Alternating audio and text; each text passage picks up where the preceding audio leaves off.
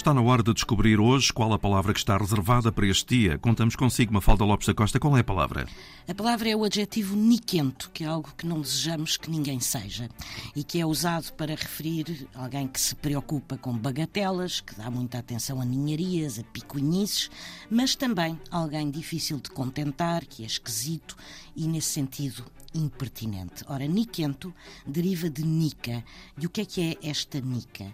Esta nica é um trabalho pequeno, mas aborrecido, ou ainda uma coisa insignificante, uma bagatela. E no jogo do peão, nica é a ferroada de um peão noutro peão. E daí a expressão o peão das nicas, que significa uma pessoa pronta para aguentar qualquer tipo de sacrifício. Ora, nica vem do latim e deriva de nihil, que significa nada, e daí um niquento ser alguém atento ao nada, ou seja, às ninharias, às picuinhices. Sempre atentos à palavra do dia na Antena 1 com edição de Mafalda Lopes da Costa.